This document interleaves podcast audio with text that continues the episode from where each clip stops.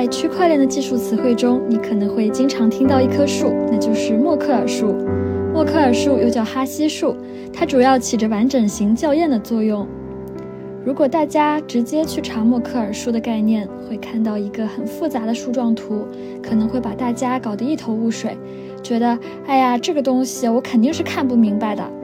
那接下来橘子就会用一个递进的简洁的方式给你讲明白什么是默克尔树。默克尔树的作用在哪里？首先，我们要知道，默克尔树是用来验证数据的，可以帮助我们确认收到的数据是原封不动且没有损坏的。我们之前在讲核心技术密码学的时候就已经说过了哈希的概念，输入一个数据得到一个固定的哈希值，这个哈希值可以用于校验数据完整性，保证数据准确不被篡改。哈希一般更适用于单一文件的校验。然而，利用默克尔树可以做整个系统的校验，且具有灵活高效的优势。默克尔树本质上是一种倒立的树状数据结构，自上而下由数据块、叶子节点、中心节点和根节点组成。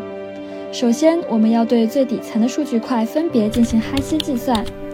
每个数据块的哈希值就组成了叶子节点层，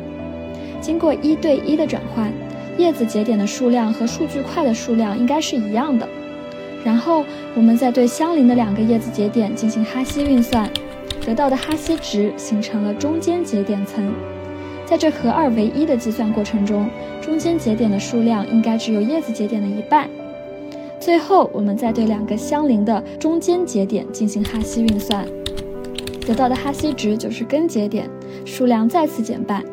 整个过程就像在做二进制的计算，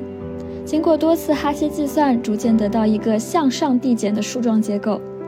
那说到这里，大家是否有个疑问呀？为什么要拆分数据进行多次哈希运算呢？这不是白白增加工作量吗？其实大家可以试想一下，如果橘子负责记录村里的年度财务数据，我把这些数据通通记录在一起，只做一次哈希计算，得到一个哈希值。那当领导需要下载数据检查账目的时候，万一发现数据有问题，他得从头到尾全部排查一遍，才能找到问题出在哪。但通过拆分这些数据得到的默克尔数，就能快速定位到出错的部分进行检查修改，这就大大提高了工作的效率和灵活性。今天的内容就到这里了，橘子推荐你去关注趣链科技的微博账号。让我们一起参与区块链的微博话题讨论吧。